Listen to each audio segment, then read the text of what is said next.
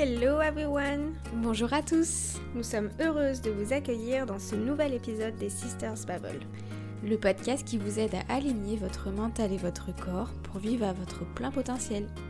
Aujourd'hui, suite au post qu'on a fait sur la Kundalini et les questions qu'on a eues, on a décidé de vous parler de cette énergie vitale qui est située au niveau du sacrum dans le chakra racine. Donc euh, c'est parti, à tout de suite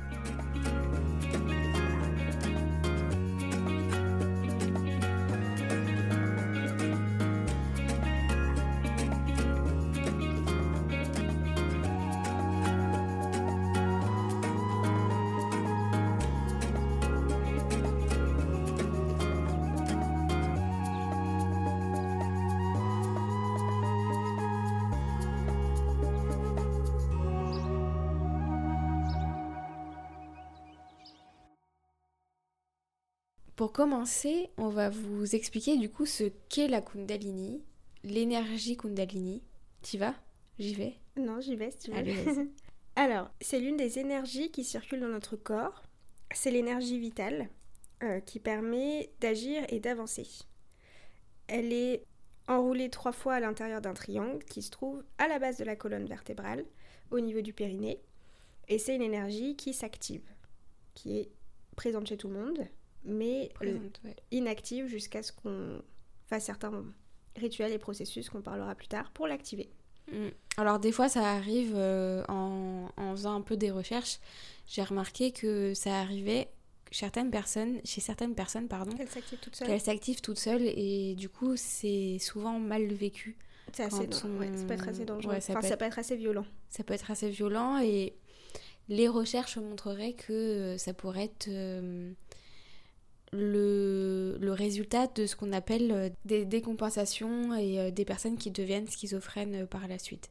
Euh, je- ça, ça pourra faire un épisode, c'est un petit peu long à expliquer, mais c'est ce que j'ai pu trouver euh, chez les personnes en fait qui avaient leur kundalini qui s'activait sans, sans qu'ils l'aient demandé.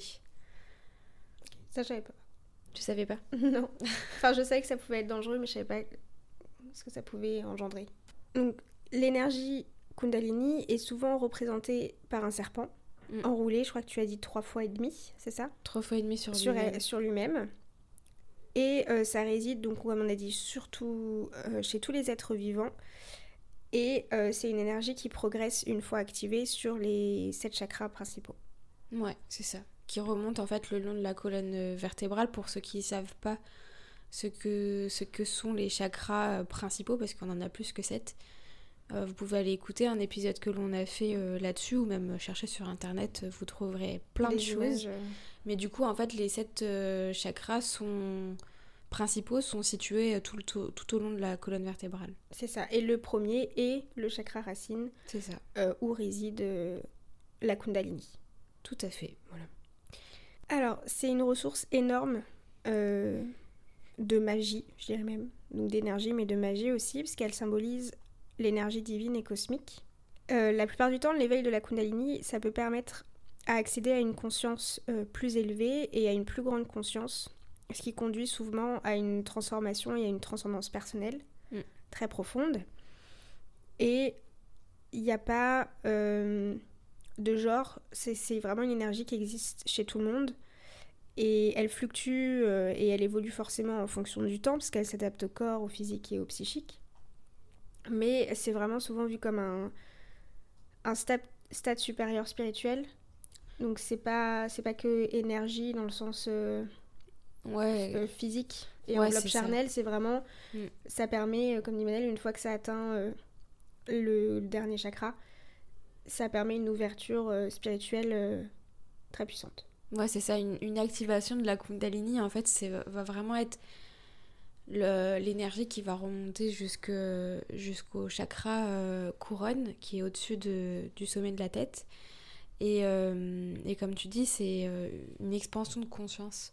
C'est ça. Donc du coup, euh, une ouverture spirituelle, en tout cas, c'est ce que les personnes euh, qui ont vécu cette euh, volontairement, en tout cas, cette activation de la Kundalini, vont, ça se retrouve beaucoup dans les discours. Dans les bienfaits en partie qu'on peut retrouver, il y a bah, forcément une amélioration de la clarté mentale Mm. et de la concentration. Il va y avoir une plus grande clarté de pensée, une compréhension plus profonde des concepts spirituels. Oui. Euh, surtout une amélioration de la créativité, parce que c'est aussi une énergie créatrice et de mouvement. Ça va être une, une capacité aussi euh, intuitive accrue. Donc on va activer notre, euh, notre intuition plus plus, si je puis dire. Et une très très grande connexion avec le divin. Donc le divin, bien sûr, on le prend au sens large. Euh, Oui, c'est quelque après, chose... chacun- Voilà, chacun, euh, chacun choisit son divin, si je puis dire. Mm. Mais, euh, mais ça va être toute cette connexion-là, donc comme si c'était, on était en harmonie parfaite entre corps, esprit, âme. En fait, c'est vraiment se connecter au, au tout. Se, se connecter au tout et Au tout, aux autres. c'est ça, à tout le monde. Quand je dis le tout, c'est ça, c'est que ça Mm. va être la connexion aux êtres, euh, aux, autres êtres vivants, euh, à la terre euh, et au ciel du coup. Vraiment se connecter euh, dans le sens large. Après, chacun a, a sa spiritualité et a sa façon de penser, mais c'est ce que Bah, c'est ce qui revient, quelle que soit la religion de la personne ou quoi que ce soit, c'est vraiment cette idée de se sentir ultra connecté au monde qui Mm. les entoure et éprouver un sentiment de paix intérieure très puissant. Ouais. Ça apporte aussi souvent euh, des, des changements, automatiquement des changements positifs euh, sur, euh, sur la vie des personnes qui activent leur Kundalini. Donc c'est pour ça qu'il faut, il faut comprendre aussi que l'activation de la Kundalini, c'est pas on l'active une fois et elle est toujours activée. C'est quelque chose qui s'entretient. C'est quelque chose qui s'entretient avec des exercices, et on faut en le parlera nourrir, juste, à- petit serpent. ju- juste après. Mais du coup, c'est vraiment une activation qui peut se faire euh, assez régulièrement. On peut le ressentir euh, quand il veut s'activer. Nous, euh, hommes avec un grand H dans notre société moderne, ça va être vraiment dans la pulsion sexuelle. Mm. Et euh, c'est ce que euh, Steven dit dans sa formation Soma, Breath. Je sais pas si j'ai dit bien. Mais il le dit que c'est- une énergie qu'on ressent en fait comme si on avait une pulsion sexuelle, vraiment un, un- un désir sexuel qui va nous... euh, je, fais, je fais le geste, mais euh, du coup qui va nous... Prendre aux tripes. Ouais, qui va nous prendre un truc vraiment qu'on va ressentir dans, au niveau de notre périnée en fait. Mm. Donc là, c'est c'est que la Kundalini demande juste à être activée et surtout à être relâchée. Euh, petite précision aussi, pour euh, lors de l'activation de la Kundalini, c'est quelque chose qui peut être vécu euh, parfaitement bien. euh, où ça peut être un vrai bonheur euh, tout au long de l'activation, mais ça peut être aussi quelque chose de très désagréable au départ, puis ensuite euh, quelque chose où c'est vraiment une plénitude. Chaque personne, pardon pour le petit bruit, chaque personne va ressentir son activation de façon personnelle et en fonction du moment où on va activer notre Kundalini, même si c'est la même, la même personne, elle va peut-être pas euh, ressentir les mêmes choses à chaque activation de la Kundalini. Mm. Ça c'est important de le savoir parce que on peut avoir en fait euh, c'est une libération aussi des, des émotions et ça peut être des émotions hyper intenses. On peut avoir des visions, euh, enfin ça peut être voilà assez ça peut beaucoup ça peut énormément chambouler. Mais c'est très variable d'une personne à l'autre, donc Ouais. personne va le vivre de la même façon.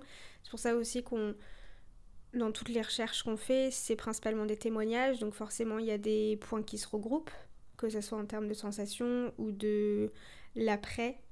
Mais euh, c'est tellement personnel que ça se trouve, vous allez vivre une expérience qui est totalement différente, qui n'a pas encore été répertoriée.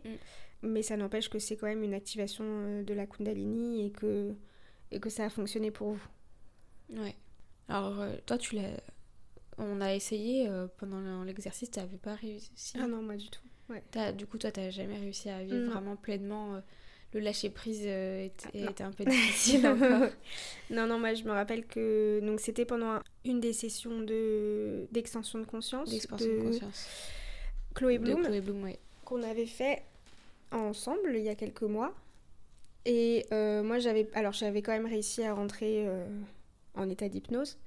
Mais à un moment donné, en fait, ça a été assez douloureux et ça m'a. J'ai pas réussi euh, à passer outre euh, euh, la douleur physique. J'ai eu extrêmement mal au genou. Et du coup, ça m'a coupé, coupé le truc, quoi. Mm. J'ai pas continué.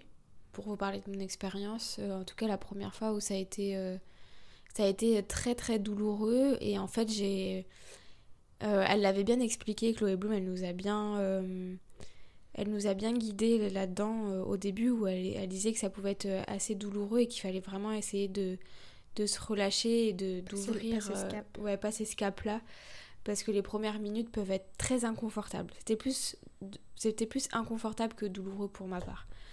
Et en fait après j'ai euh, aussi osé faire beaucoup de bruit. Il y a beaucoup de bruit. Ça, ça a beaucoup gêné Sarah aussi. Je pense que ça a été L'une des choses qui a dérangé Sarah, c'est que j'ai fait euh, beaucoup de bruit et j'ai énormément bougé. Enfin, c'est vraiment. Euh, je pense que j'aurais dû, on aurait dû se filmer. Mais mon corps euh, bougeait en entier. Ça veut dire que je, on était allongé à même le sol sur des matelas. Et en fait, mon corps se levait comme une vague, en fait. Vraiment. Mm. C'était mes, mes, jambes qui, qui, se levaient, après c'était mes fesses, mon dos, et enfin ça partait en vague. Euh, jusqu'en haut de la tête, jusqu'à ce que même ma tête se, redressait. Euh, donc c'est assez, euh, assez impressionnant. Et en fait, après ce moment-là qui est hyper inconfortable, on sent quelque chose qui monte, une chaleur qui, remonte tout, le long de, la colonne, vraiment tout le long du corps. Et après, pouf, une plénitude de dingue. Sarah a la même cru que j'avais arrêté de respirer. Ouais. parce que moi, du coup, j'étais totalement euh, consciente à ce moment-là, parce que j'étais totalement sortie de l'exercice. Et euh, je me suis dit, bah merde, elle est morte à cause de moi. elle lui balancer des petits raisins secs là pour la réveiller. Mais du coup, en fait, ouais, c'est. Euh, personnellement, j'avais l'impression vraiment de de planer au-dessus du sol et en fait de plus ouais, c'était, je sentais vraiment mon corps, euh, mon, corps euh, surélevé. Enfin, mm. C'était assez, enfin, c'est compliqué à décrire. De toute façon, c'est, c'est quelque chose d'assez difficile à décrire. Il faut vraiment le vivre. De toute façon, c'est vraiment ça. Hein. La Kundalini, c'est quelque chose. répète ça à chaque. Ouais. mais c'est vrai. En fait, il faut. Mais c'est, je pense que c'est. Mais oui, oui, c'est une expérience à faire euh, seule. Comme, enfin, vous voyez, avec Manel, ça a fonctionné. Moi, ça n'a pas fonctionné parce que je pense que d'une personne à l'autre, moi, ce qui m'a posé problème principalement, c'est que j'étais pas seule je pense. Parce qu'au final, quand on a du mal avec le lâcher prise, c'est encore plus difficile quand il y a une personne à côté. Donc, euh, c'est une expérience qui serait peut-être pas mal de retenter. Euh, enfin, faites-le seul. Bah, euh, non, pas vraiment. Enfin, oui et non, dans le sens où c'est important en tout cas d'être guidé par. ah oui, d'être guidé par quelqu'un, mais d'être seul vous-même dans la pièce. Ah bah après, il y a des personnes qui le font... Euh... Oui, s'ils ont du mal avec le lâcher-prise comme moi. Qui peuvent, et qui ont du mal à rentrer dedans, à rentrer de manière générale en hypnose ou de me rentrer de manière générale en méditation profonde, etc. Et qui sont des fois très dérangés du coup et très conscients de ce qui se passe autour d'eux. Si vous êtes seul, euh, c'est peut-être plus facile. Parce que moi, je sais, c'est ça qui m'a sorti. Du coup, et j'ai pas réussi à re-rentrer parce que comme tu dis, tu faisais beaucoup de bruit, etc. Et du coup, ça a coupé la chose. Mm. Donc si c'est le cas pour vous, c'est peut-être mieux de de tenter l'expérience seule au début. En tout, cas, euh, en tout cas, euh, important d'être euh, guidé par une personne compétente. Mm. Compétente. C'est hyper important. Parce que ça peut être sinon très, très mal vécu. Ouais. De manière générale, du coup, comment est-ce qu'on peut... On va quand même vous dire un petit peu comment Comment faire pour réveiller On peut le euh, réveiller, alors pas dans le sens euh, réveillez-le vous-même, parce qu'on sait qu'il faut être guidé. Mais il y a plusieurs techniques de d'activation. Donc déjà, il y a le yoga, parce qu'il y a un yoga qui porte littéralement le nom. Il y a le, yoga Kundalini, hein, voilà. Oui, c'est ça. Il y a le, le ce qu'on appelle yoga. le Hatha Yoga. Hatha, ça veut dire du coup énergétique, donc c'est vraiment... Euh, une, une, technique de yoga très particulière. Après, ce yoga-là, moi je dirais plus, c'est euh, pas pour l'activation, la première activation, mais c'est très utile pour. Euh, c'est pour. Euh, en fait, ça va permettre d'équilibrer. Ouais, ça va permettre d'équilibrer les les énergies masculines et féminines, on en avait déjà parlé. Mm. On avait l'énergie yin et l'énergie yang. Et du coup, en fait, ça va vraiment permettre d'équilibrer tout ça et le fait d'équilibrer les énergies, ça va aider euh, à l'activation et à l'éveil euh, de l'énergie Kundalini. C'est ça. Et une fois qu'il est éveillé, ça peut vous aider aussi à, euh, je vais pas dire le garder en forme, mais euh, à continuer sur cette lancée-là en fait. Ouais. Une autre façon de le faire, bah nous ça a été avec ce qu'on appelle le, tu me dis si je dis pas bien, le breathwork. Mhm. Donc c'est un exercice de respiration. Ça va être souvent par la respiration, hein, clairement, que ça va fonctionner. Il y a Soma Breath aussi, mm. de Steven et euh, Elisa Salis, que vous pouvez retrouver sur, sur, le site, il me semble, de Lisa oui, Salis. Oui, oui, sur le site de Lisa, vous avez, euh, vous avez une séance offerte. Oui, et en vous pouvez vous inscrire directement où en fait c'est différents audios et vous faites, euh, vous faites un travail de quasiment 4 semaines de, de respiration. Donc ça, c'est des respirations qui sont très puissantes, mm. Avec beaucoup de cohérence cardiaque, etc et euh, avec justement une activation du périnée à chaque, euh, à chaque respiration et c'est ça qui fait en partie l'activation du de la kundalini. Mm. J'ai toujours envie de dire du kundalini mais non. Vous avez aussi euh, beaucoup tout ce qui est chant, mantra et son. Mm. donc le son c'est aussi quelque chose de très puissant et au niveau des vibrations donc avec certains instruments comme les tambours chamaniques mais aussi avec, euh, avec des bruits. Donc c'est comme Manel disait, là elle faisait, elle faisait du bruit, mais en fait c'est des respirations sonores. Ouais. Avec des, hum, des sons différents, un petit peu comme euh, en fonction du chakra. Donc chaque chakra a un son, et en fonction du son qu'on sort, ça peut, euh, ça peut aider à guider la montée de la Kundalini. Mm. Donc ça c'est très utilisé aussi. Bah en fait c'est ça, c'est ce qui est bien c'est que dans les exercices de breathwork, soma breath, etc ils utilisent la musique à l'intérieur et on voit bien que la musique elle est euh, elle est clé elle est vraiment clé. Dans au moment où ils vont où ils vont euh, dire certaines choses on va devoir faire un certain exercice il y a une musique bien particulière. Donc ça c'est hyper important la musique. Il y a la méditation aussi. Oui.